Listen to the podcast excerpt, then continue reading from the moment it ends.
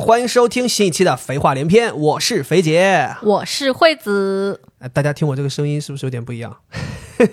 能能听出差别吗？能，是吧？还还有是有一点鼻音的，是不是？对对，很明显，对我这个上个礼拜发烧拉稀，反今天这个屎尿屁来的是不是够早？应该不会有人在这个时间点吃饭吧？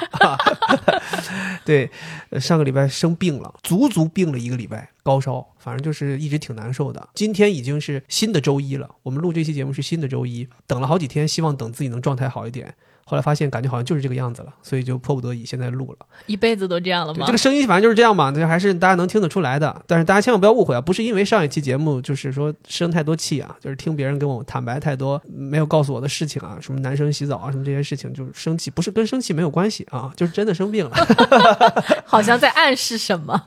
对，哎呀，所以也是因为病了一周，真的什么事情都没干，然后整个人状态非常低迷，所以我就想起来，就是现在你看到这个岁数了，这生病了之后，真的就萎了，就蔫儿了。嗯，现在回想起来，以前读大学的时候，那时候不是，那时候生病也要干，生病也要造作。咱之前不是讲过，我那是多少三十八度高烧，也是三十八度高烧，站票绿皮火车南戴河去玩儿，还要玩儿。现在想想，真的有一种就感觉自己不再年轻了那种惆怅感，你知道吧？就这一个礼拜，我就会一个人在家的时候就就是这种想法。对我感觉就是本来我想着说咱俩出去走走，给你散散心，你都不愿意。真提不起劲儿。再加上这几天上海的天气也一直都不太好，然后人整个人就特别特别的阴沉。而且你这个人整个人看起来就像一个小老头儿。我还没刮胡子在家里，是，对，所以我有的时候真的就自己在家里头会想啊，就是会担心自己，就是确实因为你过了三十岁之后，你也上岁数了，你就觉得好像真的找不回来年轻的时候那股特别有热血的那种劲儿了。嗯，然后，所以今天我们就想来聊一聊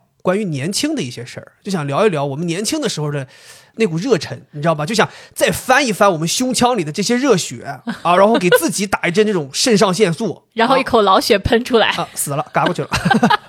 不是不是，就是就希望能够自己给自己打打劲儿，嗯，然后希望能够重新的再造作起来，然后也希望这一轮病了之后，赶紧好好的迎接春天，这不春天来了吗？真的真的上海都二十多度了，是吧？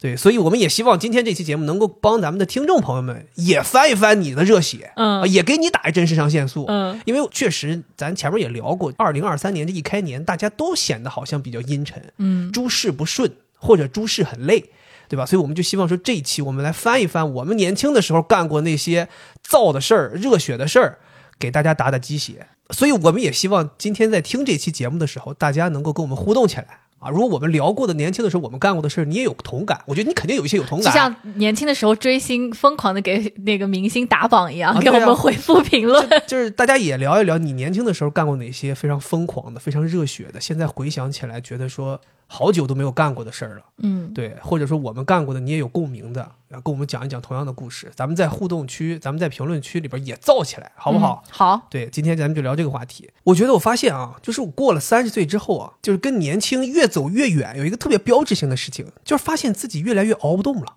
就不能熬夜了。就我觉得以前年轻的时候有一个特别厉害的地方，就是你通宵熬夜、日夜颠倒，你真的一点事儿没有。对，而且那个时候没有一种说我很累在熬的感觉。就熬完第二天还可以该干嘛干嘛。你感觉好像越熬越有劲儿啊对现在是你想熬你都熬不动，你这眼睛就就根本撑不住。真的，现在你像就是去年世界杯，你熬熬完第二天你感觉不行，就第二天感觉哎呀特别后悔前一天熬夜，就觉得哎呀不能不能熬不能熬，就会产生这种后悔的情绪。但以前不是，以前我真的就熬夜就熬通宵完事儿，第二天踢球，就 干这种事儿。嗯对你让我想起熬夜，我就印象中最深刻的就是咱俩当年在英国，嗯我那个熬夜真的是厉害。那个时候咱俩是因为第一次接触了《Running Man》这个综艺，对，就是韩国那个跑男，莫名其妙不知道是因为什么原因接触了，开始看。我看了几集之后，这上头啊！我这个综艺可真好看啊！就朋友们看过那个综艺，或者说是这个综艺深度粉丝的，应该能了解我们是什么意思。就 Running Man 最早年那些期，就不讲说到现在了，因为那个综艺好像现在还在有。嗯，对，但是就是他最开始那些，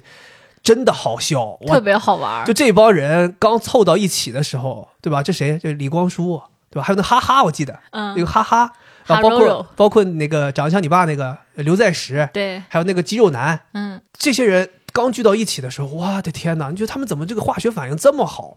每天就看，而且你觉得特别放松，特别轻松，看他们这也不用过。脑子吗？呃就就跟着看。我记得那个时候我们俩为了看那个，就有一度好几个礼拜咱们的日夜是彻底颠倒的。我也不知道咱俩当时怎么想的，就是咱们就是晚上看，半夜一直看一直看，看到凌晨四五点，然后实在不行了，开始睡觉睡觉睡觉睡觉睡了，睡睡睡睡到下午四点多，爬起来吃个饭，又开始看，啥事儿不干，学也不上了，啊，这是出门也不出了，一天就在家里头，澡也不洗，就成天蓬头垢面的，就是看，然后又看到后半夜四五点、六七点，然后再睡，醒过来又是下午四五点，就每天都是这样。我听你这么讲，感觉不像是年轻人能熬夜，是年轻人能干出这种混蛋事儿。你听着，熬夜看剧，然后不 不去上学，真的那段时间就就就很莫名其妙，为什么会这么上头？然后就，而且我当时也想不懂，我们为什么不能白天看呢？为什么咱非得是夜里看呢？因为白天看你不去上学，你就有一种好像逃学的感觉；但是你晚上看了，白天睡觉，你就会给自己找理由。哎呀哎呀，是因为我太困了。哦，白天是因为在补觉，没办法去上课。对呃本来是想去的，但是状态不好。是哈 哦，原来是这样。嗯那、不过我们这里不提倡大家逃课啊，我们这个还是希望大家能够正常的去上课。但是我现在想回忆的就是那个时候，你想想，你不知道哪来的劲儿，就那个大半夜，你就觉得夜深人静的时候，两个人嘻嘻哈哈在看一个非常有意思的东西，你就觉得夜晚那个世界都属于我们俩，就只属于我们俩。嗯哼，对，所以特别开心你这么说，我想起来我爸妈以前也是，就是他们那个年代还没有这种线上看，啊。所以他们想要连续看，他们就会去那种碟片的那种小店借那种当时就很火的那些港片儿。VCD、啊 DVD，、啊，什么香港警察坚贞实录，老的 TVB 港剧那种。对对对，然后他们就放在那个那个 VCD 的影碟机里面看，啊，对，就半夜，然后大家我记得就是冬天，然后南方没有暖气嘛，他们两个就是我们三个人床铺在床上，我们就看那个电视，但是他不是只只能放三个碟片嘛，看完之后这三个碟片得换嘛，哦他们俩就派使我去换那个碟片，然后他俩就在那疯狂看，也是那种看一晚上。你一晚上也不睡觉，对啊，就负责帮他们换碟片。对啊，我天哪，你这有点录像厅老板的感觉了。我都不知道我爸妈怎么想的我爸妈当年也是，啊。我印象最深刻，他们开始熬夜通宵看这种 VCD，看的那个电视剧叫《黑冰黑洞》那个系列，哦哦哦嗯，那也是中国很厉害的一个系列。我爸妈也看过陈道明演的也是挺厉害。小的时候你不知道呀，就晚上正常到点儿你就睡觉了，你也不知道第二天早上起来父母已经正常在洗漱是准备上班了，你桌上都不知道发生了什么，是后来才就听到他们之间，他们有点不好意思。就他们觉得，哎呀，通宵没睡觉也是一个，就是不能让孩子知道嘛，感觉是一个挺丢人的事儿。偶然间，就是他俩那种不好意思的提起，我才知道他俩原来一宿都没睡，就为了看这个。而且因为那个时候，你知道为什么他们不睡？原因是因为这个碟片你晚还一天，你就要多给一天钱嘛。哦，所以你越快把它看完，你这个交的钱就越少。所以那个时候，我爸妈好电视剧来了之后，他们已经开始形成习惯了，就是一个日夜就看完，太拼了，太拼了。现在回头想想，我都觉得，你想咱那个上个周末看那《黑暗荣耀》，两天啥都没干，就八集，咱都看嘎嘎累。对啊，他们那真的就是几十集的电视剧，一个通宵就给你干完。哇天哪！我那时候觉得真的父母太疯狂了。就这种情况，也就只能是年轻的时候。你看现在我们跟他们四个人一起看，到九点就已经不想看了啊，不看了，不看了，不看了。我妈经常说睁不开眼了，哈，睁不开眼了。对，回想起他们年轻的时候，那真的看得猛啊！是，我跟你讲，我爸妈不光看电视剧通宵，嗯，更让我想不到的是，他们年轻的时候还干过一个非常疯狂的事情——通宵打游戏。你想象吗？我爸妈打游戏，他们那个时候有什么游戏？不是我说打麻将这种游戏啊，啊是电脑游戏。然后那个时候我们家刚买电脑，然后他们为了防止我晚上偷玩电脑嘛，所以他们才要通宵玩，这样可以占据掉这个电脑。太拼了！他们把电脑搬到他们卧室去了。有一段时间，我就发现每天晚上，就我不管几点钟半夜起来上厕所喝水，他们房间灯总是微微亮，就还不是开着灯，是微微的，就是那种很若隐若现的光，就其实就是电脑屏幕的光。哦，然后后来才知道，他们痴迷上了连连看这个游戏。哎呀，连连看！我记得那个连连看，我还玩过。我我们爸妈玩那个连连看是、哎，那个，我也玩过。它是那个数码宝贝，不是数码宝贝，就就这个精灵宝可梦连连看，哦什么什么妙蛙种子连连看，什么小火龙连连，就是连这些东西，他们就为了玩这个东西，连续通宵好几个礼拜。哎，我记得小时候还有一个泡泡龙，好像也是类似的对，反正就这种东西就很容易让你上瘾。啊。我那时候真的想不到，就这个东西为什么会让他们上瘾到通宵。所以现在回头想想，父母跟我们也一样的。咱有时候玩个游戏，像我玩什么 GTA、什么荒野大镖客，对吧？什么最后生生还者，我会熬夜，就跟他们当年玩连连看熬夜是一个类型。哎，所以你说会不会后面就是没办法熬夜，是因为年轻的时候熬太多了，就跟那个守恒定律一样，就你之前把你你这辈子可以熬的夜都熬完了，所以你后面就不能熬了。哎，你知道我有一个什么认知？我发现了一个洞察，我觉得那个时候，你看他们能熬夜，咱不小孩不可以，对不对？那现在我们是不是能熬夜？想熬就熬了，对不对？我那个时候会发现，就感觉熬夜好像是一个大人的权利，嗯，他们好像是对自己有掌控，可以控制自己。可以自己决定自己的时对啊，间。所以我那个时候会觉得说，如果我可以熬夜，就说明我长大了，说明我对自己有掌控了。现在我觉得我们不熬夜的原因，是因为我们不需要通过熬夜来证明我们对自己有掌控了。嗯，我们那个时候小的时候，你像我，尤其像刚上大学，我会觉得，哎，我自由了，我可以对自己人生掌控了。我第一件干的事儿，我就先他妈熬夜。啊我上大一，我熬夜熬的最厉害的时候，大学四年就是大一，哦尤其大一上学期，熬疯了。让我什么晚上睡觉不可能，不可能，就只有白天睡觉，晚上必须熬。就感觉好像年轻人的标志就是晚上不睡就。我叛逆，我叛逆，我跟老天爷叛。白天就是睡，黑天就是醒，好，就是跟你就是跟你来一个逆反，对，所以你如果吃那个白加黑感冒片，你得反着吃。白天吃黑片儿，哈，睡得香；黑天吃白片儿，哈，醒着拼。我上大一的时候就是熬夜熬得特别厉害，嗯，对，所以那个时候我我在想，就是觉得好像第一次对人生有掌控，我希望证明我对我的人生可以掌控，所以我要做一些以前我控制不了的事儿。哦，首先我就是熬夜，然后我那个时候熬夜认识了一帮朋友嘛，上大一刚认识一帮师兄师姐，我们一起熬夜。我们那时候熬夜夸张到什么程度啊？就是刚才咱聊的那些熬夜看 Running Man，包括父母看碟片、打游戏，都是干事儿，有有正经的事儿在干，对吧？我们那个时候熬夜通宵，没有事儿干，纯熬，纯熬，就 不需要熬最纯的夜，啊，不需要做最年轻的人。不需要有任何的事情，大家不需要有任何事情。我们那时候最夸张，有一次熬夜啊，我记得是我上大一的第一次通宵，我们在西单大街上站了一宿。不是，我现在觉得我们这个有点走偏了。我们说的是年轻时候的事儿，不是说智力缺陷的人做的事儿。就 问你够不够疯狂？我是们不疯狂，我觉得有点蠢。我们一帮人在西单大街上站了一宿。北京朋友们，你们知道西单大街二十二路西单那一站大悦城底下，我们就跟那儿站了一宿，在那站着干啥呢？指挥交通。就玩儿。玩啥就是边上有那种高起来台儿，就跳上去跳下来，就敢玩玩一宿。我觉得你们就像精神病院就是越狱我们在那个，那不是西单，那不是有过街天桥，两边有电梯，电梯都停了，我们在这模拟假装电梯还在运行，自己玩，就这么玩，玩了一宿。哇，那我现在回头想都觉得那时候开心。嗯，第一，你认识了一帮新朋友；第二，这帮新朋友会愿意跟你一样没心没肺的在一个大街上半夜玩了一宿；第三，你刚到北京，你就能够在西单大街这种地方上空无一人，你就感觉这这个北京城就是我的，就是就这种感觉，就是很自由，很自由，你知道吗？年轻就是很自由，年轻就是很自由。对。哎呀，但是架不住那个时候好像是三三四月份，完了就还是太冷了，北京还是太太冷了。后来后半夜没扛住，扛不住，太冷了，就大街上就是寒不是啊风刺，骨。你们不是好多人吗？就像那个企鹅一样，就是围成一圈，先是就是年年老体弱的站中间，然后换着所以来。后来实在不行了，我们就住在我记得对面那个以前那个叫什么什么友百货，哦，就是那个华威那个卖假货那商城的附近，好像有、有那种 KTV，我们就去了。然后你这种后半夜，我们可能凌晨三点多进去，它就特别便宜，特别便宜啊。然后我嗯们就包了一个从凌晨三点好像到七点那么一个四个小时的场，就进去暖和暖和。然后也没有人在里边唱歌，我们也不唱歌，我们就进去进去在里边玩打手。真的，现在回头想，真的真的好无厘头啊！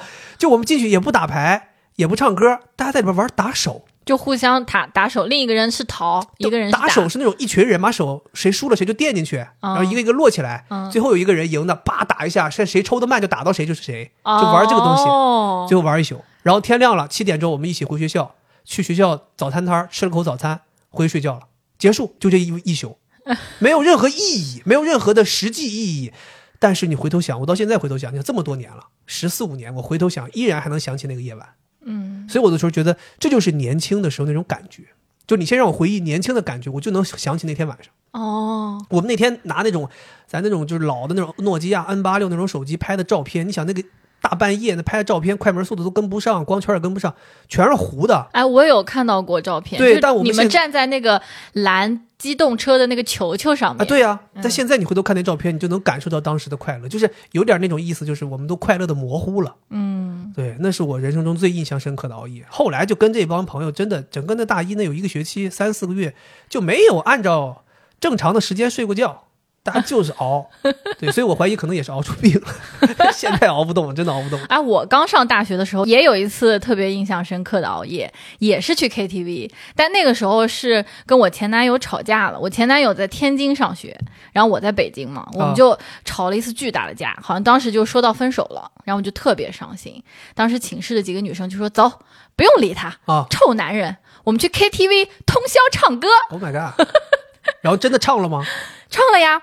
当时我们因为也都是大学生，也不太懂，大一嘛，就找了一个学校旁边。其实我们当时学校不是在二环那块儿嘛，嗯，学校旁边有一点点那种挺废弃的，然后它还是一个半地下的，啊，不是绿色的 KTV，对，不是绿色的 KTV。当时我们根本不知道呀，哦我们就进去了。进去之后，有一个大堂经理看到我们几个小女生，而且很明显是学生嘛，他就特别惊讶，他说：“哎，你们来干嘛？”他说不好意思，我们这儿不招兼职。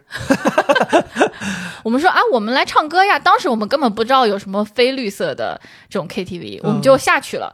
一开始我们进门的时候根本不知道它是个地下的呀，当时还觉得奇怪，怎么这没有个楼，只有个门啊？结果一进去就那种特别豪华的旋转楼梯往地下走了嘛，往地下走还要豪华的旋转楼梯，特别豪华，哦就跟有点像夜总会其实。那肯定。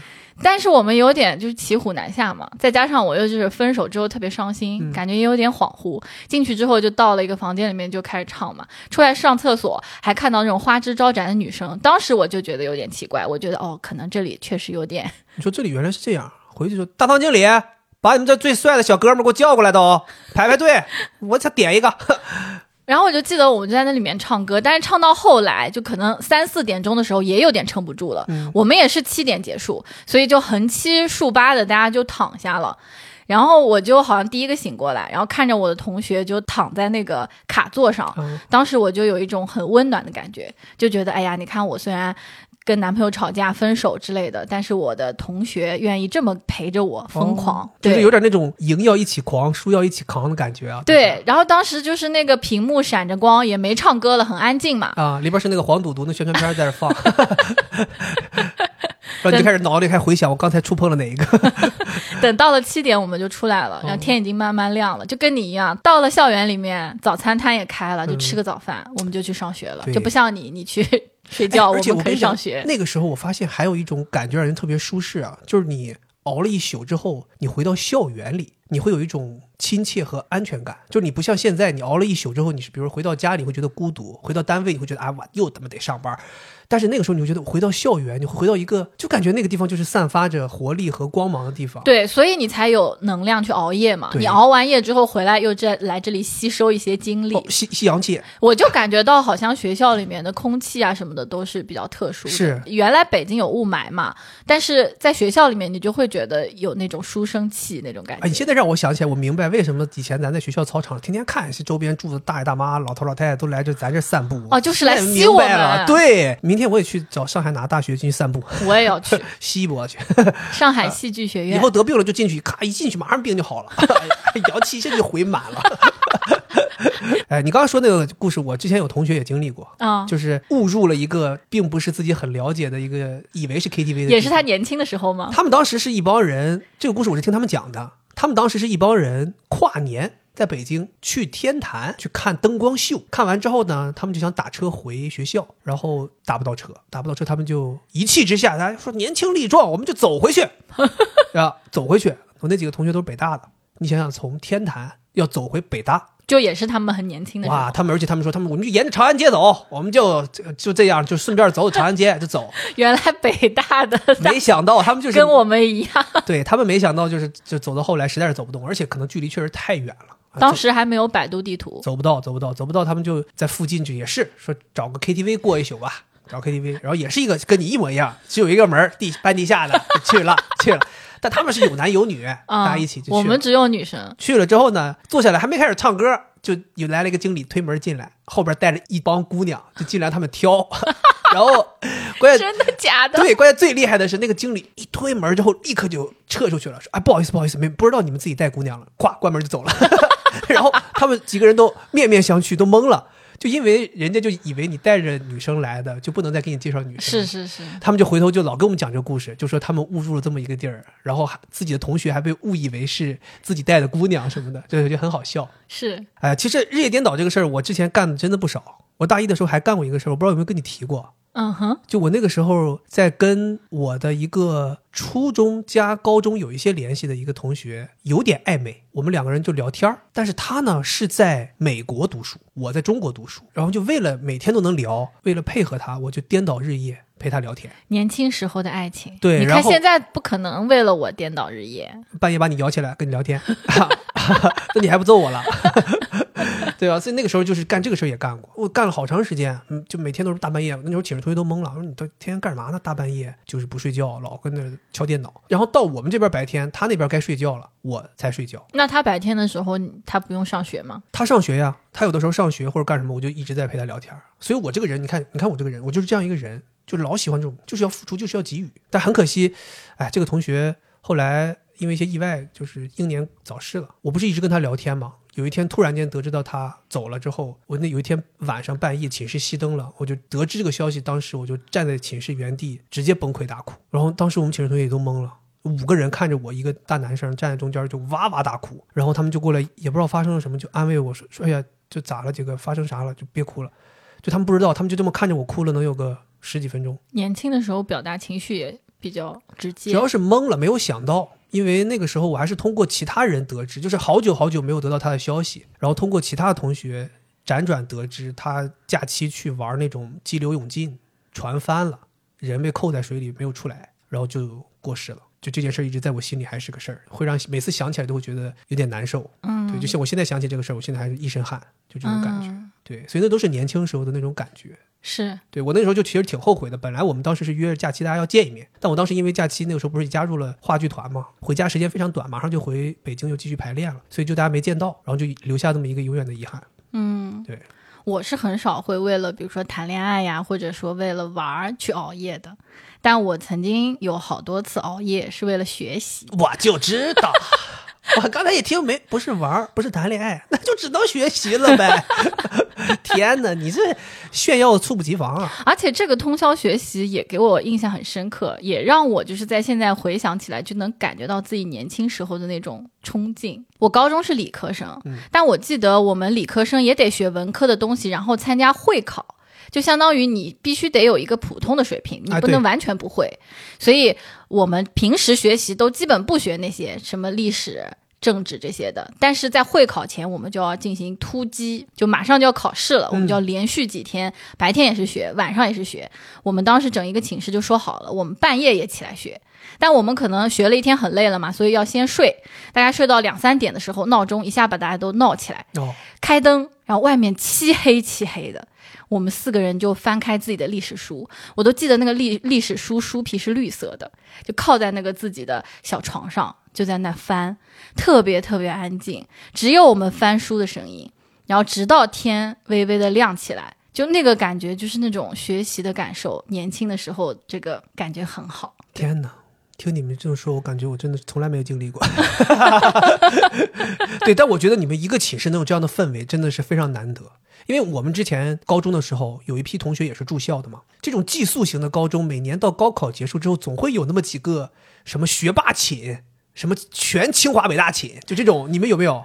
我们有那种就是那种啊牛了牛了逼了，全是特别厉害的寝，就是整个寝室六个人全清华北大，整个寝室六个人什么全是保送，什么就这种，我觉得大家能够首先你凑到一个寝室就是缘分嘛，然后你这六个人又目标这么一致，大家又这么能好学，就像你们这种六个人要能说好说一起开灯半夜起来，对呀、因为很多人他如果不是都说好的话，你不能开灯呀，漆黑黑的不影响这你别人寝室里要遇。到一个像我这样隔路的，你干嘛开灯？不是啊，那你起来不是聊天吗？你跟美国那个、我那是没。睡，我没睡，你们关灯影响我了。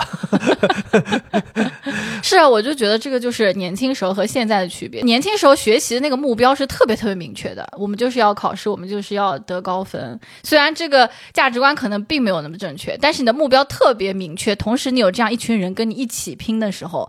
那种感觉很好，你们到底在拼一个什么？这个不重要，但是拼的过程就让你觉得很快乐。对，其实咱俩除了熬夜看电视之外，咱俩还一起熬夜干过一件事，也是挺扯的，什么事儿？就是熬夜排队买东西。我觉得这个事儿也是咱俩这两年已经很久很久不干了。但是我们之前在北京和在英国的时候，都还很痴迷熬夜排队这件事儿。是可能那个时候文化也就是这样。我喜欢那些东西，什么球鞋呀，什么这些东西，可能确实就是要靠实打实的排队的。所以那个时候排了好多好多这种队，但是也因为那个时候熬夜排队，确实收获了很多有意思的故事和认识了很多有意思的朋友。去年还在上海见到了我们当年一二年的时候。在北京三里屯耐克店门口排队，偶然遇到的陌生人，然后我们大家还有保持着联系，在微博上面又大家又重新组织了一下，然后我们在上海大家又见了一面，就是双方都已经是成家立业，然后他都有孩子了，就大家这种缘分其实还是挺奇妙的。那个时候我真的不知道哪来的这个劲儿，就是真的就是要，就是我喜欢这个东西，我就是要。他说通宵排，我就通宵排，真的。而且你通宵排之后，结果也未必是你能买得到。但你都愿意为这个未知的结果去付出那个时间，是去干这件事儿。是，我觉得最夸张。我当时在英国，为了排那个鞋子，在外边坐了十七个小时，啥没干就坐着十七个小时。哎，你知道那个时候，其实我觉得还有一件事挺有意思，就是以前在北京排队，咱都没有什么凳子，自己不会带，就坐外头，坐地上，坐地上特别冷。就那个时候，咱真的跟个流浪汉一样，真的蜷缩在三里屯那个二楼。耐克那个二楼的地墙根，墙根就坐在墙根排着队，也幸亏是夏天，也不冷。晚上实在要是累了困了，就去哪个地方找个什么麦当劳。我记得有一次你陪我，咱俩就是真的。我现在回头想想，很感激有一个女孩子会愿意陪你干这个事儿，就真的就像流浪汉一样，就 躺在躺在一个过道里，就那么躺躺一宿，然后第二天天亮了。慢慢的就开始提起这个精精气神然后大家一起又排队又干什么抽签啊什么的这些事儿。但是你知道吗？就是你说的这个三里屯排队，我印象也是非常深刻。当时我就感觉好像年少无知，然后我甚至觉得那个事情是一个还挺浪漫的事情。就首先。我当学生的时候，我是一个特别循规蹈矩的学生嘛。我要在外面陪你一晚上通宵，相当于我就不会回到寝室。嗯，我们是在外面通宵一个晚上，这是第一点。第二个是我在那次排队的时候，我能感觉到，就是北京这个城市从很热闹到慢慢慢慢稀稀拉拉没什么人，到彻底彻底的安静下来，再到它微微天亮。然后环卫工人出来，然后有一些工作人员出来，就是你能感受到一座城市睡去，然后它很快又复苏的那个感觉，也让我觉得很好。对，但是现在想想，真是个屁呀！真的，你想想呀，真的是跟流浪汉一样在外面。包括那些排队的好多人，就喜欢潮流的人，本身他们也也会就看上去有点。怪怪的嘛，就跟邋里邋遢的，对，邋里邋遢的，就感觉一群流浪汉。你这在北京的都不够不够流浪汉场景。我们在英国在 SOHO 那边排 Supreme 当年那个才是流浪汉场景。对啊，那个我印象也很深刻，而且就就会有人拐个弯，他就到那个墙角去尿尿，尿尿，那个尿尿都排队，甚至大家都走不远，你知道吗？就我们那个队伍啊，如果要是排的长，你发现中间有一股劲是断开的。就前后的人离得很远，为什么离得很远？是因为那块被人撒尿了，没有人愿意坐在那附近，太臭了，你知道吗？大家都散开。我记得那以前我在北京排队，真的就也没个什么凳子，没个什么椅子，也没什么睡袋，也没有帐篷，都没有。后来去英国发现不行，哎，感觉当地的文化，当地那个地方，你没有这些东西，确实英国的晚上太冷了。所以我们那个时候就去那个，我记得有一个商店叫 Argos，就是一个很廉价的可以买到任何东西的一个商店，我不知道现在还在不在了。当年叫 Argos，应该有。我记得好像是花了九点九磅买了一把椅子，只有一把嘛？我们两个买了两把，就是九点九磅一把，买了两把，非常简陋的一个蓝色的那个塑料袋装的一个折叠椅，就是最便宜最便宜的露营折叠椅，买了两把，然后还买个睡袋，你记不记得？当时也是最便宜的睡袋。睡袋我记得买了，然后就是你在外边排队的时候，就是那个椅子打开，椅子放在那儿，就站住你的位置，站住你的位置，就知道这有人。然后晚上就把自己睡袋把人揣到那个睡袋里，像个虫子 一样坐在那儿，哈，就跟那儿一围就围一宿。真的是流浪汉，而且那个地方就 SOHO 那个地方也有很多那种 casino，对，然后本身门口就有好多流浪汉，就我们就完美的融合在一起。路过的人都看我们像看傻子，然后经常有的时候会很好奇来问你们在这干什么？为什么在这排队？然后我们排到后半夜，我记得有几次你不在，我们排到后半夜，实在是被。英国那个寒冷实在是弄得折磨的不行，我们就跑到附近去麦当劳点个什么热巧克力、热咖啡喝一口，或者我们还甚至有一次直接跑到人家赌场里面，就在那个老虎机边上睡觉。后来人保安过来敲我们说：“你们要不玩就得走。”我记得当时还有那种比较有责任心的大哥，就是他可能会来帮大家捋队啊，对，就是捋完了，那就写好名字了，你就不用在这排了。然后他也是那种就是像志愿者一样，他也不是店里面的人，只不过他觉得哎，大家在这排太辛苦了，那我。我来组织一下，我们就这样子搞。正经当地蛇头，我现在还有他 Instagram，是一个菲律宾大哥 啊，，对对对对啊对，非常厉害矮矮的。关键是我第一次，去排队，当地的中国留学生就跟我说：“你要留意一个菲律宾大哥，他是这儿的头。”我想说他是这儿的头儿，我想说怎你们这儿还有地头蛇了？我说我说我当时还问我说他什么头儿？怎么就头儿？他是店长吗？还是怎么？他说不是，他说他就是自发的头儿。然后你会发现他还有个那个名单，对名单上面还有印好了店铺的 logo，就很真。然后他就把你统计，你要你叫什么名儿，你电话多少，然后你想要什么产品，然后买几件儿，然后什么尺码，他都给你记好。然后两个小时点一次名儿，就你这两个小时中间，你可以去干嘛都行，你可以去吃点东西，你可以上厕所，你可以回家也行。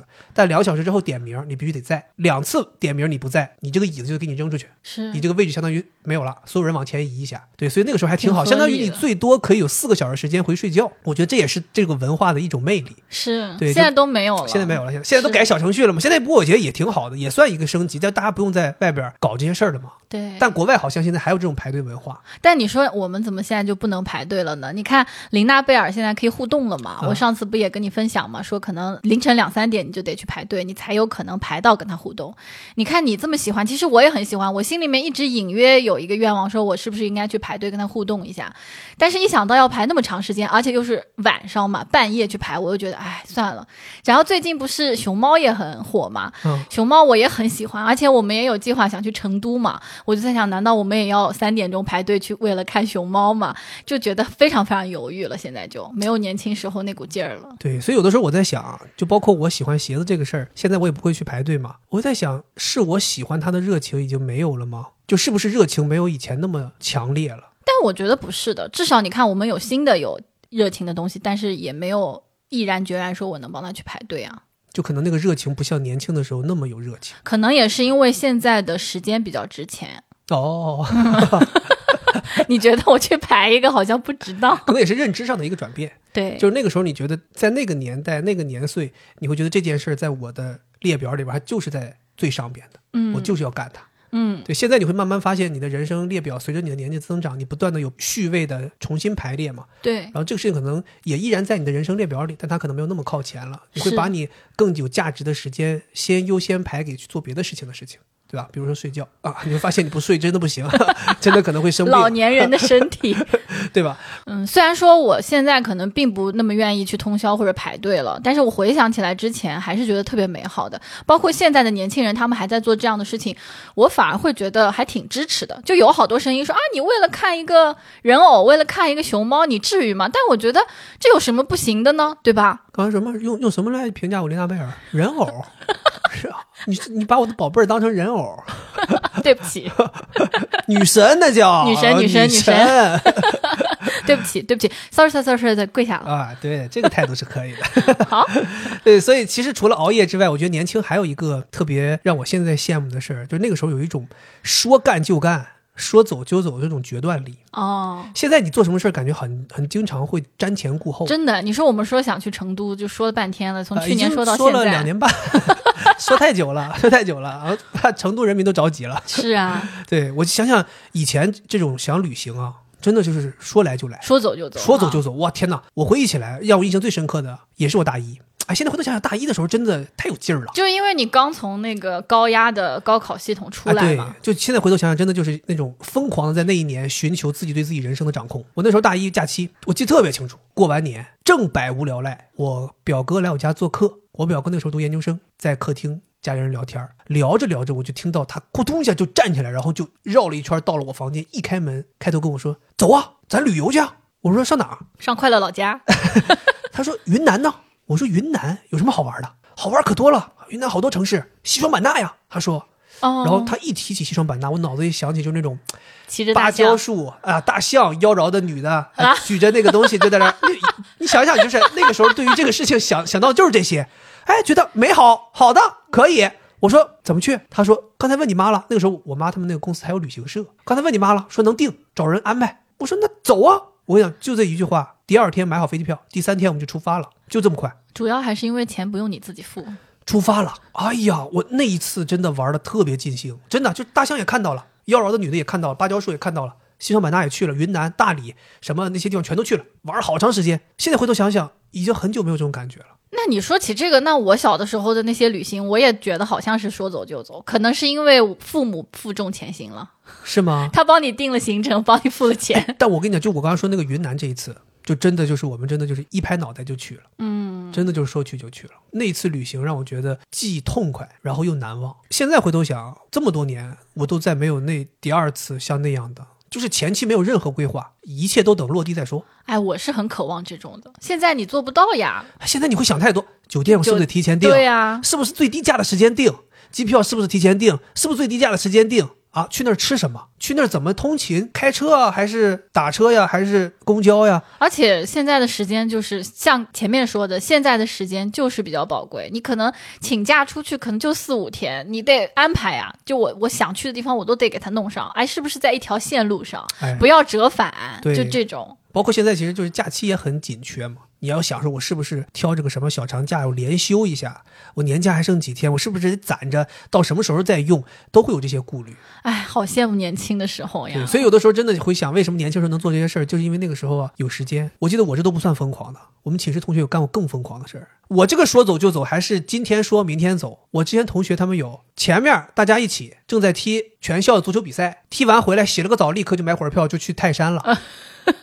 我都懵了，就他啊就走了，可能就是大家踢完球的时候说啊踢挺爽的，接下来几天好像也没什么课，咱要去爬泰山吧。洗个澡回来都没有买票，直接奔火车站现买票现走的，然后就这么就登山了。就真的好潇洒哦。潇洒。哇！现在回头想想，真的，我觉得这些经历，现在回头想都是非常丰富的人生财富。没经历过，你可能以后永远都经历不了了。对，只有在年轻的时候。对啊，你说我们现在有可能，咱说在现在播客播客不录了，咱登泰山去，啊、走，哈，就立刻就关了。我感觉对于我们这种中年人甚至老年人，要有这种说走就走的魄力，可能是出大事儿了。出了个什么大事儿，一个大的打击，然后你突然感觉世界观崩塌了，我要说走就走，但我跟你讲，就那样可能还得犹豫几天，因为你得先被那个大事儿先折磨几天，击垮几天。哎，你才有可能说走就走。我想起来，我是有一个说走就走的行程，但不算旅行，是什么？也跟我前男友有关。怎么回事儿、啊？说走就走，去天津跟他分手，能把我差点把我弄吐了。为什么这么决断？就是想分手了呗。这个算是说走就走，说干就干吗？我觉得有这种魄力也是年轻的时候会干的。嗯就现在很多人他分手，他都得走过一个很漫长的行程，比如先慢慢的不联系了啊，对啊，然后再怎么怎么样，然后最后不得已了，实在说啊，要不我们分手吧。我感觉就是比较愿意承担责任。就我觉得我可以主动去说分手，不想要的就不想要了。是你的性格，对，你对感觉一看就是你。你还有什么这种就是说干就干的事儿吗？哎，我以前是不是给大家讲过我烫头？啊，我以前烫了陈奕迅的头，是那其实就是说干就干。我就是因为看了个视频，喜欢上陈奕迅了，第二天我就去烫了个他的头。不是那种说喜欢了很久，然后计划了一个什么特殊的日子，拿着他的照片去烫的？我真的就是因为看了一个视频，觉得他这个发型太他妈酷了，然后又喜欢这个人，觉得他唱歌又好听，那个时候你就觉得说我要成为他，我希望能成为他，先从外形做起。去，你好，我烫头，当时我都没有照片，我就是给他放那个视频，我说你看，我就要烫那个头，当时那个美发小哥都懵了，我说这什么啊，浮夸。你说你说起来这个，我想到有一个人，他也是类似于这种，就是他拿一个视频给人家看，说我要这个头，嗯结果人家给他理了一个特别不像的，他说你这个给我一点都不像呀。那个人说你要动起来，你要做他一个这个一模一样的动作才会是那个效果。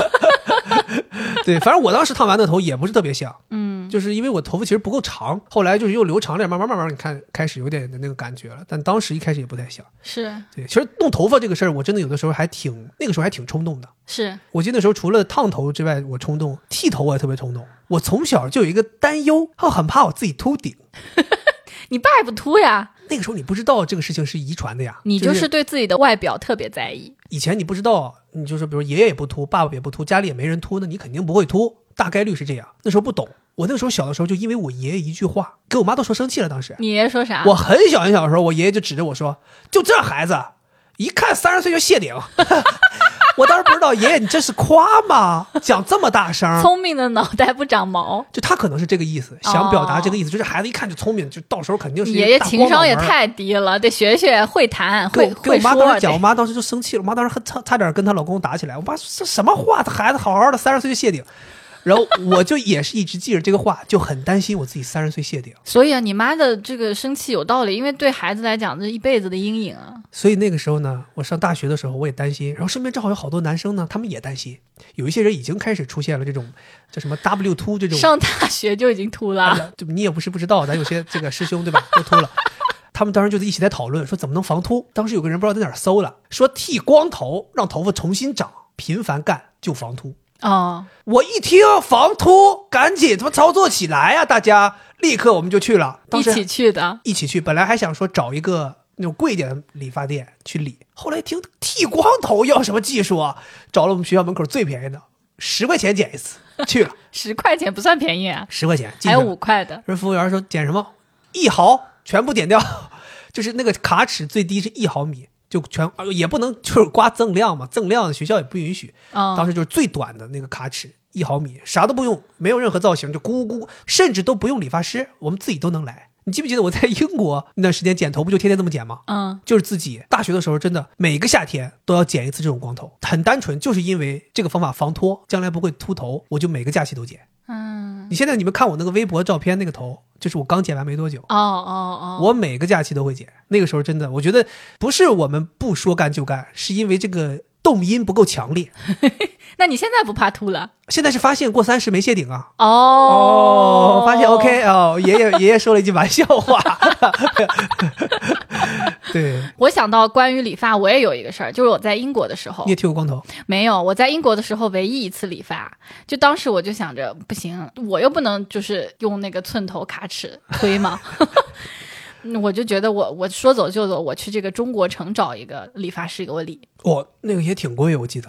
对啊，六十多磅剪一次，反正挺贵的。结果给我理了一个齐刘海儿，特别丑。你能想象吗？我齐刘海儿，天哪！那照片我记得还有，到时候给大家翻一翻，看能不能找着。不知道，特别奇怪。对，我觉得这是冲动的惩罚。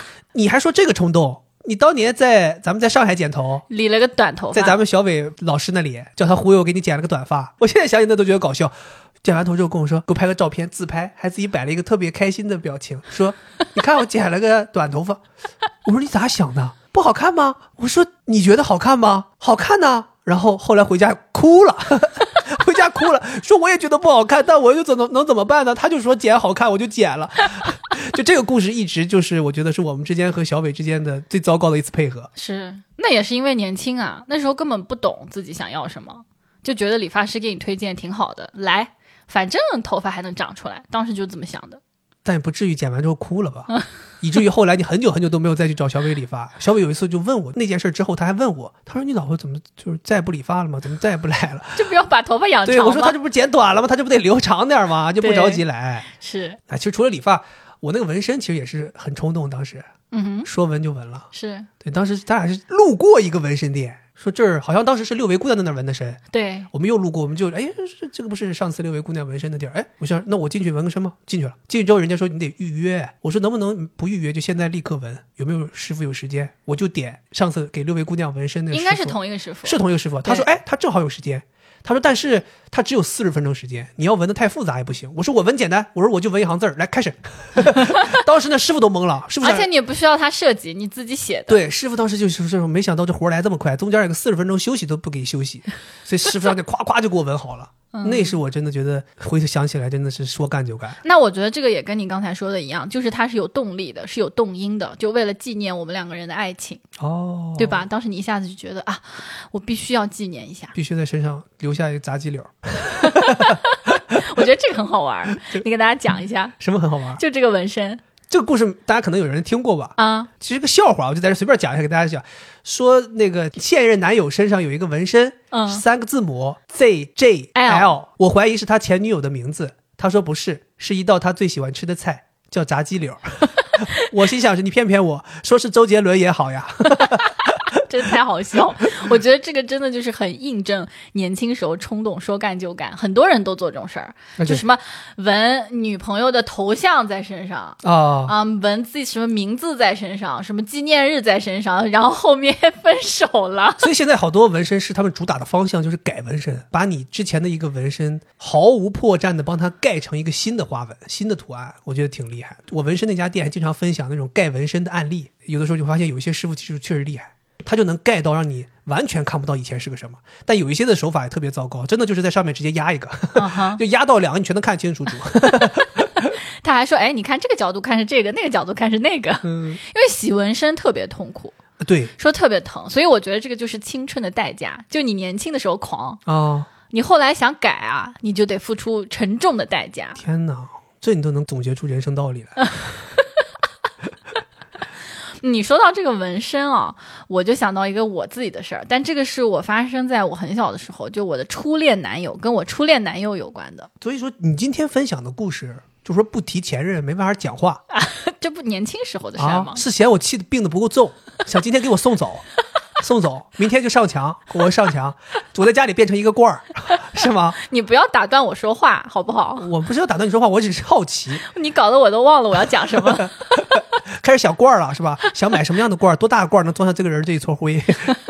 是我说回来啊，就是这个跟你刚刚那个纹身有一点点类似。我是我初恋男友分手之后，他是出轨分手，就他劈腿分手，对我造成了巨大的影响。那个时候我自己心里也不成熟啊，我就特别痛苦，我觉得我一定要纪念我自己死去的爱情，我就去打了一个耳洞。啊，你知道吗？这个对我来说真的是一件非常非常重大的事儿，因为我是一个特别乖的人。嗯你看我的人设也是那种学霸，然后我穿衣打扮我都是非常朴素的。嗯，但当时我就去了我们那边一个步行街，自己坐着公交车去的。那个时候我都很少自己出行，坐着什么去的？公交车。ra，啊，还行啊，还行，词汇没丢啊。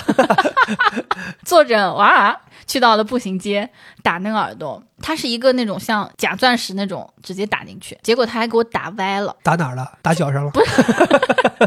对不起，对不起。就是没有打得很正嘛。然后我又是一个就是特别懒散的人，后来我就不愿意就是特别护理它。疏于管理，嗯，后来它也封上了，就长死了，肉又长回去了。长死了。对，哦，这个其实也给我有启发的，就是我就觉得好像曾经过往的伤痛，总有一天会结束。愈合对年轻时 Oh 候的 God 对时间会治愈一切的伤痛。对。Oh my god！天哪，你简直是提炼大师啊你！而且我跟你说，因为这个初恋男友劈腿这件事情，我还做过很多那种说干就干很傻的事儿，比如说绝食。绝食？对啊，我就不吃饭，为什么？可这是绝给谁看啊？就大概就是绝给他看吧，意思就是你看你把我害得这么惨，然后他知道你绝食了吗？他知道，他还让我寝室的同学来劝我吃饭，你绝了多长时间？最多一天吧，可能。哎，你想我这种人不吃饭怎么办呢？我还得学习呢。你是不是偷偷在吃饭，然后让他让寝室同学放出风去，说这个人在绝？但我现在已经完全忘记了，我只记得我绝过食，但是绝食的那个感觉我已经完完全忘记了。我还做过事儿，拿那个订书针扎自己，就拿订书针扎到自己的手上。我不知道，自残，也不算自残自残吧。这还不算自残。我不知道会现在有人会为了舒服这么干吗？然后我就想用手写血书，我，你，哎呀妈！就是那种年轻时候才会干出来的事儿。我现在想想，我现在说起来我就感觉浑身是汗，真的，因为我自己现在做这个心理治疗嘛，有好多年轻人他会去做这种事情，因为他的痛苦难以排解，他需要这种身体上的创伤来让自己的心里面好过一点。太猛了！你们这为爱情太猛了。分，享了我一个这么傻的事儿。真的，对我分享出来的意思就是说，呃，所有人都做过这种事儿。你看我现在这么睿智的一个人，这么优秀的一个人，曾经竟然做过这种事儿。所以你们如果现在有任何这种想法，就不要去做。但是如果有这种想法，我也完全没问题。你们以前有过这种行为都没有问题，对吧？只要你后来成长起来了，一步一步好起来。你看现在找到这么好的老公，Oh my god！你真的让我太猝不及防了。首先，第一个猝不及防是你在整件事情讲完之后夸了自己，说自己现在这么睿智，然后你又夸了我。本来我想调侃你，我现在都不知道该怎么说了，只能夸夸你啊，还是真的、真的挺厉害那个时候见的世面太少了呀。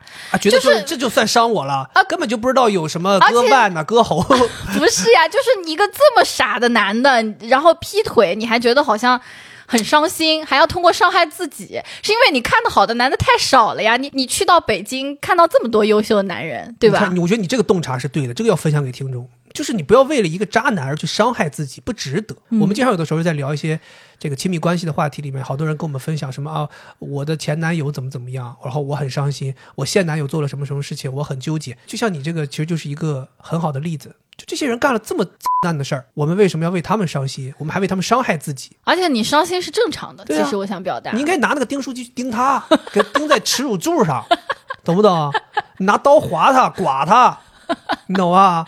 你让他绝食，你给他饿瘪，但我觉得，就是年轻的时候会为爱情做这种冲动的事情，其实也是一种，就是你还小、很年轻的那种感觉。虽然说它不是快乐的回忆，但是你也能感觉到那种因为年轻而愿意去付出、愿意去做。对我，觉得年轻的时候能为爱情去做傻事，某种程度上是在证明你心里的那腔热血是在沸腾，是在跳动的。对，现在其实好多人，你会发现，咱们一聊婚恋这事儿，好多人就是频繁会表达心死了。对，或者觉得说。哎，我对于这池这个池子里的人完全不抱希望。其实这种你就能感觉到，就是你的心里面根本就没有那个沸腾的热血。爱情这一潭血，你已经不沸腾了。那你可能搞钱那团血还是沸腾的，对。但是你这个时候你就想到，你可能以前有很多很多潭的血都会在沸腾，现在就爱情这一潭就不沸腾了。是，对，我觉得我们应该回头多去想一想，我们当年为爱情沸腾的那个感觉，这样你才能够重新燃起想要渴望爱情的那种感觉，然后你才能够在现在这个社会和这个池子里边去找到你认为更接近你当年向往的爱情那些人。嗯，对，哎，说到这个说干就干，说走就走，我不知道你有没有裸辞经历？我当然有了。我之前有过一次裸辞，嗯我来上海第一份工作就是裸辞了。嗯，广告公司，我当时刚进那个公司，想要办那个上海落户嘛，然后我就跟老板说，我说我想要办这个上海落户，可能就是这个，因为工资实在太低了，对，广告公司这个入门的工资实在太低了，在广告公司的朋友们，大家都咱们拥抱一下啊，应该都知道我说的什么意思隔。空拥抱，对，尤其是这种四 A 公司，他因为仗着自己名气大，所以他给的钱真的太少了。然后我就是不够这个落户的这个交金的这个数，然后我就跟老板说，我说我现在遇到这么一个难处，然后我希望能不能咱们商量商量，帮我把这个交金的这个数额呢提到这个标准上，然后其他多交的钱，公司需要多付出的钱，包括你们要多给我的钱，我全部都如数奉还，然后我也补给公司，就大家能帮帮忙。当时我老板回复我的话让我特别震惊，他说我不是一个用钱留人的人。我想说，老板，你听懂我刚才讲什么了吗？咱们聊的是一个事儿吗？我要说要走吗？我也没说要走啊，对吧？我是在请你帮个忙。对啊什么叫你不是用钱留人的人？就让我很很莫名。他的管理有问题。正常老板和下属不应该是这种对立的感觉，他还以为你要怎么威胁他，对他可能觉觉得好像你是用这种东西来威胁我，要跟我谈，要涨薪，然后我要不给你涨你就走。我完全没有提过我要走，但是他这么一提，倒提醒我了，或许我不应该留，我该走。我第二天就提离职，我走了，不拜拜啊！你不用钱留我，我也不在这待了。哦，我走了，走了之后我也没有任何找下家。那个时候真的觉得年轻气盛，就是你觉得我无所谓，反正你他妈现在给我这工资，我一个月也得饿死。我不挣你这工资，我一个月也是饿死。我横竖都是饿死，我就回去饿死。我饿死我也不给你干。这个真的完全是你，很对，你。然后我就回去了。回去之后呢，当时正好咱俩要换房子，说要找一个新的地方住。我说那我就休一个月找房子，就这样。结果发现找房子还不如工作。找房子更累，后后来找房子太累了，还是去找工作了。对 哦，还是工作好找，工作好找，房子不好找。对我那是人生中唯一一次裸辞的经历。啊、嗯我也是只有一次裸辞。那我的那次裸辞，其实也是我就微博账号，现在好多人看。就我其实开始是辞职日记，很早关注我的人，他是知道我最开始的第一篇日记就是我做了一个决定，我要裸辞，哦所以写了一篇日记。天哪，原来是精彩人生的开始。我后面有很长一段时间是在记录我裸辞之后的生活，当然现在已经完全不是了，是另外一种风格了。但那个时候就是讲裸辞。我还记得那天早上，本来我也没有想要辞职，虽然我已经很痛苦了，但那天我不知道为什么突然开始大哭。早上醒过来不想去上班，我就在你怀里面大哭，然后你就跟我说：“哎呀，实在不行就别干了。”就是你这句话，我就到了单位就把工作辞了。当时我就想，老子不伺候了。因为我觉得我肯定还能找到更好的，那时候也没有疫情，但是后来 其实我是有一点点后悔的，因为我感觉找工作真的太痛苦了。像我这种就是焦虑的人，又是学霸人设，我就觉得，呃，我可以先玩一个月，但是我后面找工作，我的目标是一定很快完成的。结果像我这种已婚未育的，就撞了很多次南墙，就感觉找不到合适的，那个感觉非常非常痛苦，所以我现在真的是完全不敢了。那时候真的想想也是年轻。就没经历过，你不知道裸辞了后面要经历这么多困难。但我记得你后来还回忆起那个事情的时候，你觉得因为这一次裸辞而产生的这个一年没有工作的这个结果，其实回想对你来讲也是一笔财富。对，所以我是觉得，可能人生当中有很多安排，它确实不是如你所愿，按照计划进行的。但是讲一句有点像鸡汤的那种话，就是一切可能都是最好的安排，或者换句话说，你要从这个不好的当中去看到更多好的一面。哎，我这个人确实，你说这个我是有这样一个特点的，就是那一年他的好和坏我是可以分清的，嗯我不觉得他全是坏。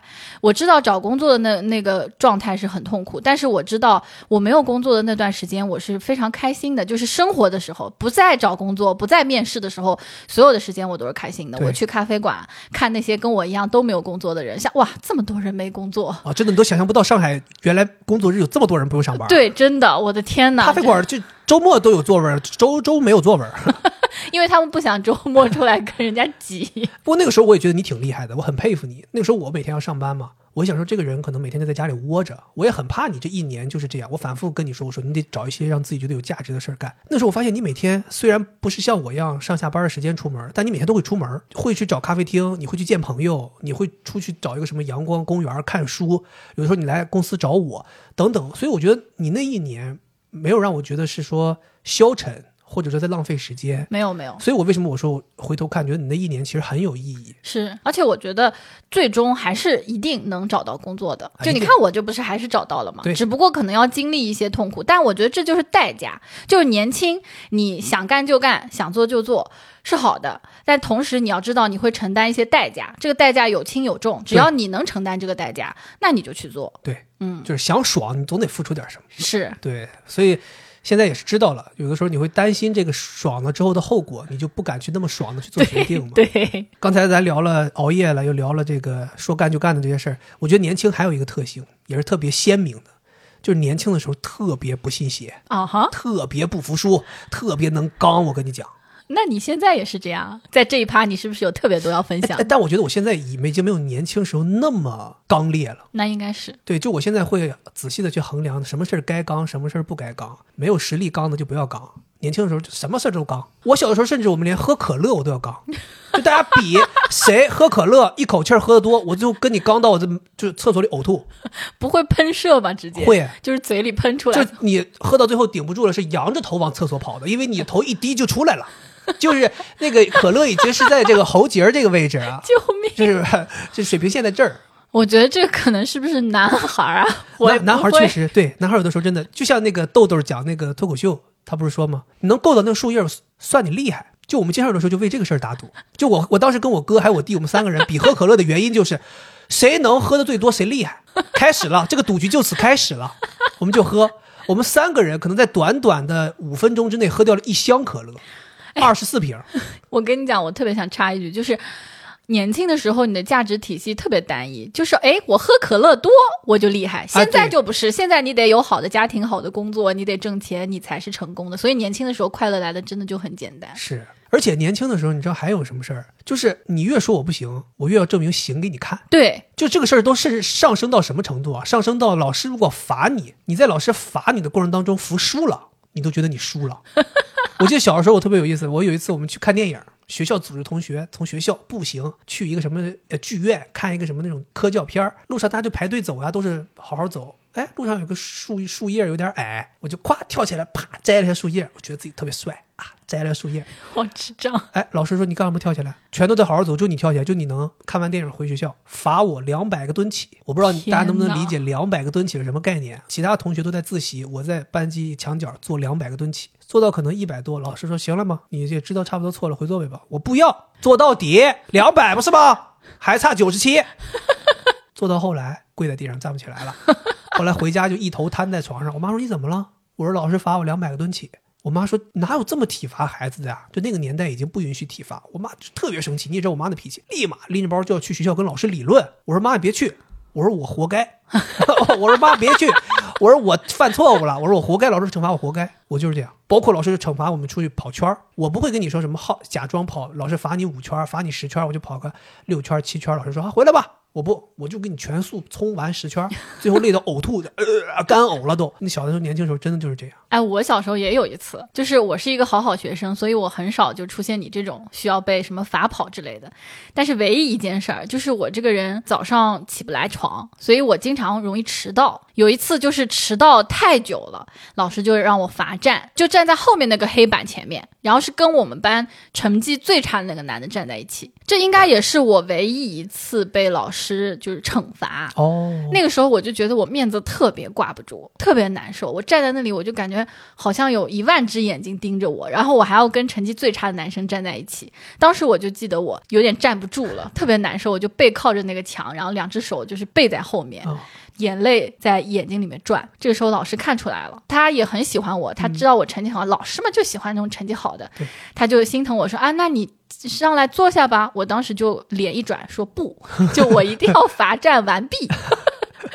当时也不知道为啥，可能就还是觉得难堪。嗯嗯哎，这就是你看你们好学生和我们差生这个心理条件不一样。嗯，我们要在后边站着，我们会觉得哎多窄呀啊！你们坐着，我站着。你觉得有一万只眼睛盯着你，我是觉得有一万只眼睛盯着我呢。神经就这。感觉，就是你知道，小时候好多这种孩子就是这样，他犯错其实有的时候就是为了博眼球。嗯，他觉得你看你们都不敢犯吗？我敢跳起来摘树叶，哦，会会会，对？吧？那你怎么不敢考第一名呢？考第一名也好啊。敢和能是有差别的。原来如呃，此。对不对？还是有差别的。嗯我刚才前面不是讲嘛，就是为什么我妈说要去找老师理论，我说我活该嘛。其实有时候想想，我真的活该。嗯读初中的时候，我记得我有多活该啊！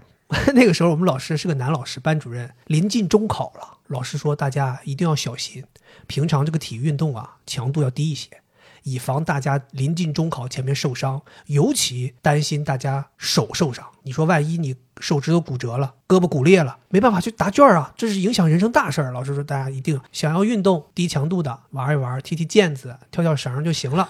哎，我就不行，我就在老师说完这个话之后，组织了一个班级与班级之间的排球比赛。你是说你是听不见，还是说大脑不能处理信息？我不知道，我当时就觉得我们该比，大家就该斗一下子。就是说我根本就不 care 你你刚才什么斗鸡吗？你大家我组织的，我们当时我记得特别清楚，我们当时四班跟三班我们干了一场排球比赛，特别激烈啊，各种大家打的，回来一身大汗。老师站在走廊，就是你想象一下，我们从那个楼梯拐角上来之后，就看到走廊的尽头。我们我老师，我们老师是大家可以想象一下，有点像那个安西教练那种身材，胖，就站在那儿看着我。然后我们同学一个个低着头，一个一个都进教室，到我老师一把拽住我脖领子，听说是你组织的啊？我说对啊，怎么了？你从哪听说的？特别狂，特别狂。老师说：“来，你到对面来。”就我们当时为了给大家复习嘛，就是老要有模拟考试，所以每个班级是有两个教室的，给我拎到对面那个没有人的教室。那你就搁这儿站着，想清楚了该不该组织，你再回去上课。我当时想说，有什么不该组织的？我说我，我当时还就特别大声跟老师说，我说我就希望大家有点运动量，保持身体健康。老师说你是听不懂我说的话，我我是让你们怎么不能让你们有运动量？我怎么担心你们？你听不懂吗？对啊，但我那个时候就是这样，就觉得我当时觉得就运动第一，就觉得大家应该组织比赛你。是高宏伟吗？所以我现在回头想，那个时候真的莽，很莽。老师就很气，老师想不懂这孩子为什么要这样，就可以非要逆逆反着干。我那时候真的逆反，我不跟你讲，不光这种事儿逆反，我妈打我我都逆反。我妈打我左脸，我把右眼伸给她，我说来再来一张，就这样。我有时候跟 就我妈在家打我啊，打到后来就是不是她的手打我的脸，是我的脸撞击她的手。哎，你知不知道有一种精神疾病叫对立违抗障碍？我不知道，就是一定要对立，哦，我可能一定要违抗。我觉得我可能是这样。就后来你知道，我记得特别清楚，有一次我妈打我，扇我耳光，他越扇我这个颈部就越刚越硬。你这个确诊了，对，然后后来我爸在旁边，我就能感觉到我爸那个眼神就像看傻子一样。我爸说：“ 孩子怎么了这好像是我的儿子，但是他的这个智力不知道遗传的是谁？”我，爸后来就就是叫停了，说：“稍等一下，你们俩儿子啊，你不能这样，会打坏的。”你得就是求饶，对吧？对，但也因为我这个性格，我发现也有些好事儿。我以前学习其实有很多门课，我真的学不明白。就比如说我上初中，我不知道你们初中什么时候开始学化学。我上初中，我们是初三有化学课，一接触一个新学科，我学不明白，懵了。我以前是门门都得是九十五以上，那个化学来了之后根本到不了九十，就一直都是八十七、八十八。学了半个学期，我整个人信心丧失光了。我回家，我站在我们家卧室的阳台上，我跟我爸说：“我说我不学了，我说化学放弃，不学了，没有用，再怎么学都是八十八，学不学都是八十八，那我还学它干啥呢？”嗯，这个时候怎么不刚了呢？对呀、就是说不刚了，放弃了。然后我爸就找老师了，然后老师，哎，老师还挺厉害，想了个办法。老师说选你当化学课代表，你这个人好适合呀，给你戴个高帽子，哎马上就行了。奇了奇了怪了。你让我自己学，我学不懂，不学了，我学不懂。但你说让我教同学，责任感一下就上来了，必须给同学教明白，我就开始疯狂的学。哎，最后中考化学九十七点五，就学明白了。我高中也是数学吗？学不懂，不学，哎，不想学。老师说选你当数学课代表，要给同学讲题是吧？老师，我现在玩命学，玩命学。高考数学一百四十二点五，太牛了！就是我发现我这个人是这样，就你让我为自己不行，我可以不干，但是说你让我为别人，我必须全力以赴。老公，那个什么爱马仕，就是说我们可能近期就可以要给流浪汉发一批是不是？我马上挣钱，马上去。哪哪个地方流浪汉要发爱马仕？明天开始，我们家楼下全是流浪汉等着收爱马仕。会发现咱家周围这流浪汉全是背拎爱马仕出去乞讨。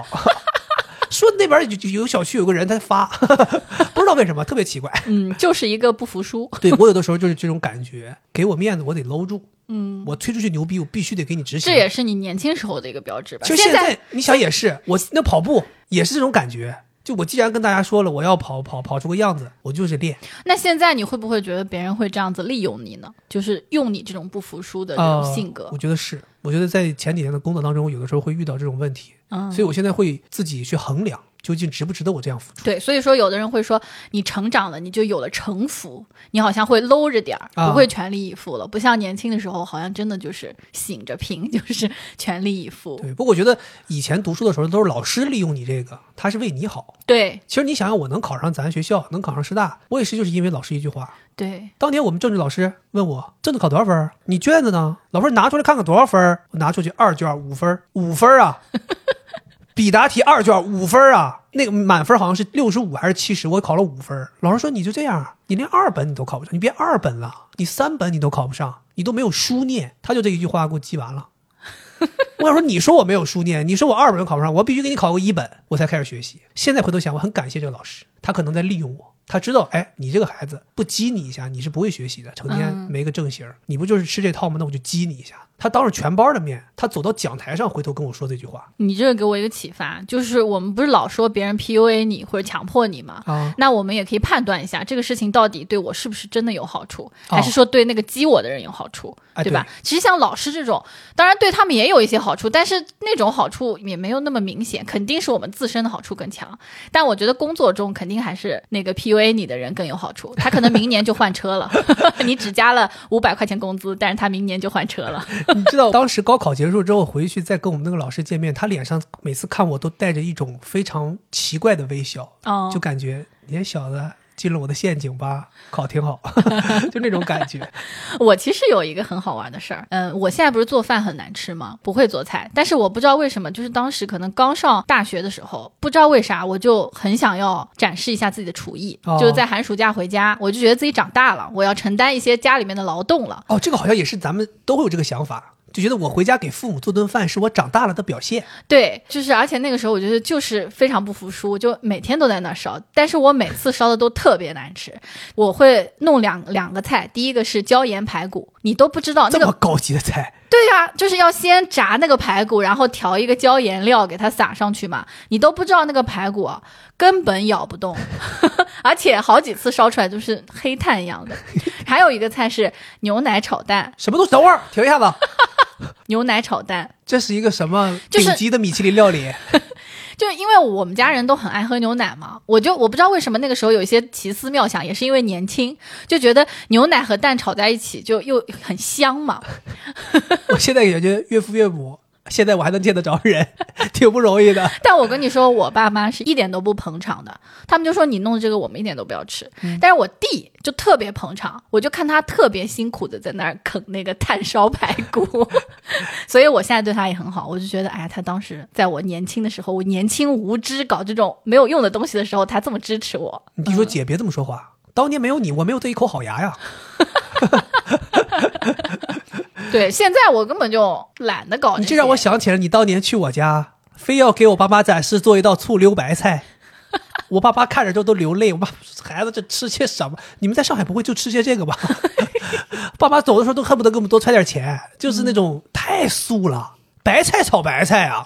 你当时做了几道菜，全是素菜炒素菜，因为我实在受不了，就想吃素菜。关键你自己搁这吃的嘎嘎香。然后我和我爸妈都不能吃，爸妈当时都懵了，爸妈说不行不行，这个太那个。所以为什么现在你看，我爸妈为了避免你做菜，所以把我们家菜的口味尽可能往你那儿去调和，真的太怕你再碰。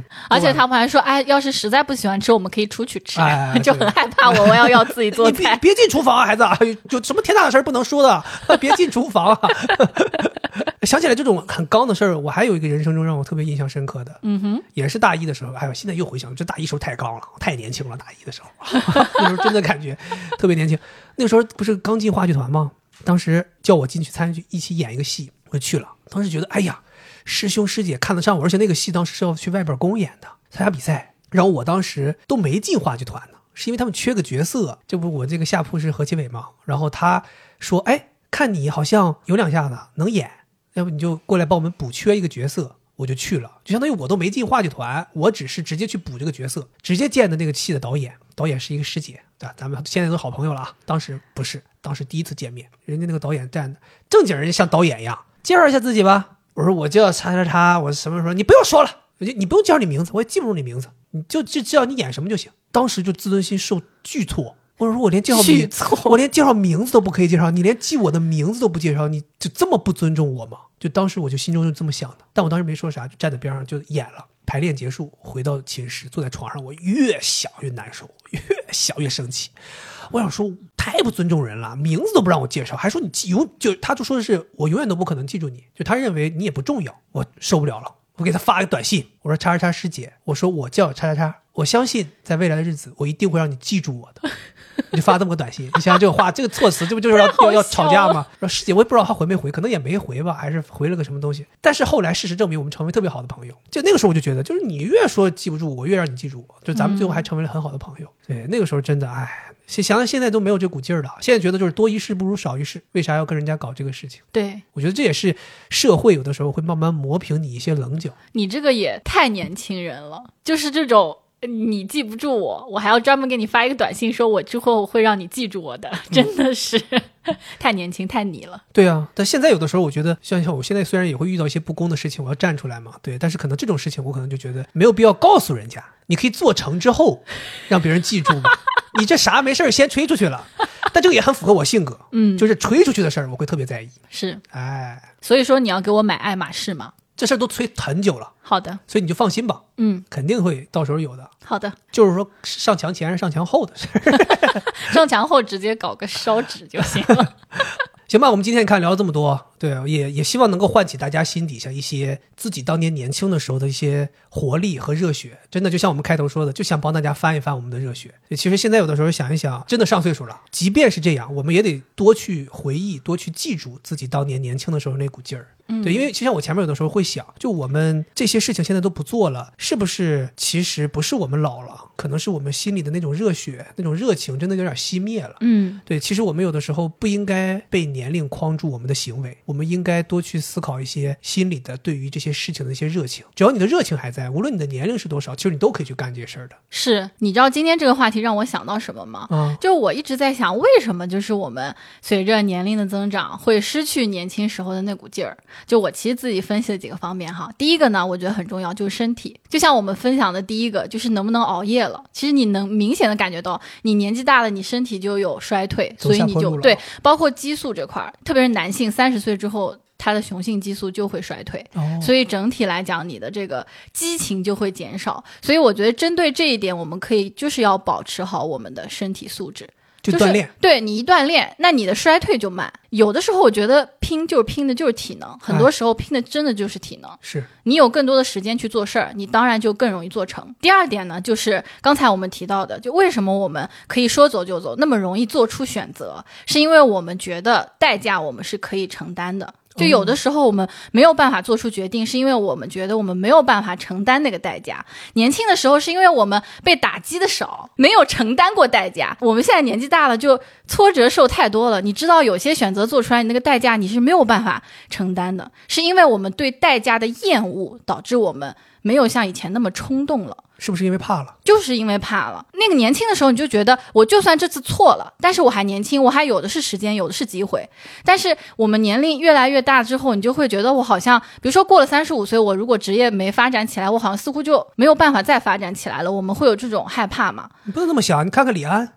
对，这个也是我想说的。就针对于我们现在不敢去承担代价，这个我是觉得我们要嗯拓宽自己的眼界，不要觉得好像我老了时间就少了。就像我跟我爸妈，我也会说，我说你们老觉得好像自己年纪大了，那你至少还有二三十年可以活呢，这不还有很长时间吗？对吧？爸妈说给我们说这么短。至少我的意思是，就像我奶奶，她经常会说，我奶奶就九十三岁了，她经常跟我说，她说我觉得我肯定活过一百岁，而且一百岁绝对不是终点，所以她可能甚至觉得，哎，我还可以穿耐克鞋，她喜欢，她还有很多这种好像想说干就干，就去逛商场，就这么老的老人，对我觉得就是这个，就我们不要害怕去承担代价。对我在这儿想说一个，就是咱年轻的时候不怕，是因为没怕过，所以咱不怕。其实我觉得咱现在也不应该怕，是因为咱已经怕的次数够多了，见的够多了，所以也没必要怕了。没经历的时候你无畏，我觉得经历多了之后你也应该无畏。嗯，就是大家还是应该勇敢一些，应该还要保留着年轻时候那种敢干敢冲的那种劲儿。是。嗯，然后第三点是年轻的时候，我觉得背负的东西少。就是你有一种一人吃饱全家不饿的感觉。对的，现在就感觉有很多社会关系和情感在羁绊着我们。那个时候没有东西背着呀，你感觉你一转弯，就是你要选择另一条路，你一转弯就很轻松就转过去了。有的时候我们在高速上开车的时候，经常看到那些大货车，其实它的那个姿态，你明显能感觉到它是一个重车还是一个轻车。嗯，它如果是一个轻车，它可以快速在那儿变道，但它如果装了东西，它就笨重了，而且它很怕翻了嘛。所以我。觉得就是你想到说我要一个说走就走的旅行，但你想哎，那我的孩子怎么办？是，如果你要裸辞，你想哎呀，我有房贷，对，就是你因为没有像年轻的时候那么轻装上阵了，所以你就很难去做一些冲动的选择了。嗯，但是在这一点上，我是觉得还可以换一种想法，就是你可以把这些羁绊、家人、更多的东西当做你的一个后盾。就像我当年裸辞的时候，我就想的是，哎，我还有老公，还有我爸妈，就我可以裸辞，而不是我想到说，哎，我要是辞职了，我爸妈会不会很很难过呀？他们会不会担心我呀？对吧？就是换一种角度去思考。然后最后我想说的是，呃，前段时间我看到有一个微博上有一段话给我特别有感触，就是他说，人的成长和社会化是一个阉割的过程，就是原先你是有很多本能的，但是为了融入这个集体，你就阉割掉了很多自己的想法。本来你可能很想过一种定。定制化的人生，但是因为社会要求你这样，要求你那样，你的父母要求你这样，要求你那样，所以你就慢慢的褪去了那些你想要做的东西，你就不再追求那些自由的东西了，然后你就压抑了自己，越压抑你就好像习惯了这种压抑，就慢慢的就像你说的，失去了内心的那股热血。嗯。我觉得以前有人说社会就像是一个打磨的东西嘛，它把你打磨成了一样的样子。是，就你刚才说，本来想过定制化的人生，但大家没有想到的是，过着过着都过成了复制化的人生。对，对，就是好像大家都进入了这个社会的大机器里面，出来的都是一个样子，你都变成了打磨成一样的一个圆滑的东西。但我们今天希望给大家带来的是，我们要保持那个棱角，你甚至可以把这个机器给它崩了，然后你自己冲出来。对，当然我们不是说建议大家在。已经到了新的人生阶段，到了成熟的人生阶段，还去做一些鲁莽的事情，并不是说我们一定要去做这些事情。我们只是希望大家心中的那团火还存在，只是这团火，我们换它去燃烧新的东西。是，我是希望激发出大家内心对自由的追求。对，就是在你现在正常的生活的基础上，可以萌发出来一些小的新的爱好，就是小小的事情也很好。对，所以我觉得我们俩也应该别光在这跟人家说，也得从我们自身做起。是，爱马仕赶紧买起来，对吧？咱们这今年的。等等这些计划，说要去玩的，说要去看的，说要去做的，对吧？这些事情我们都要做起来，嗯，对吧？希望大家能够在听完这期节目的时候，能够有所共鸣，然后也能够分享你的思考、你的故事。还是那句话，我们希望大家能够留住自己心中的那一团火，让它依然燃烧。无论年龄多大，这团火都依然旺盛，可以为你的生活点燃那股劲儿，永远都不丧失。好的，以上就是我们这一期节目的全部内容，希望大家开心。我们下期节目再见，拜拜，拜拜。